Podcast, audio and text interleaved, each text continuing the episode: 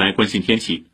今天全国开启加长版三伏天，伏日数量将长达四十个。上海最近已连续出现极端高温天气，接下来会更热吗？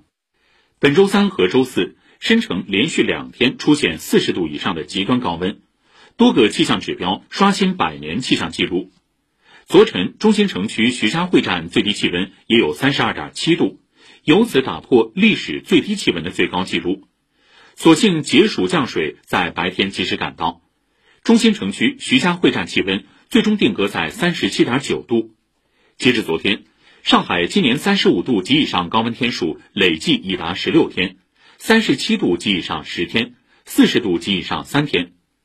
好消息是。从今天开始，上海连续极端酷暑天气会告一段落。上海中心气象台预报显示，今天到下周二，申城从特别热回归正常热，最高温在高温线上下浮动，降至三十四到三十六度。随着副热带高压再次加强，上海下一波连续高温天气会在七月二十号到来。不过，气象专家表示，这轮高温强度不及本周。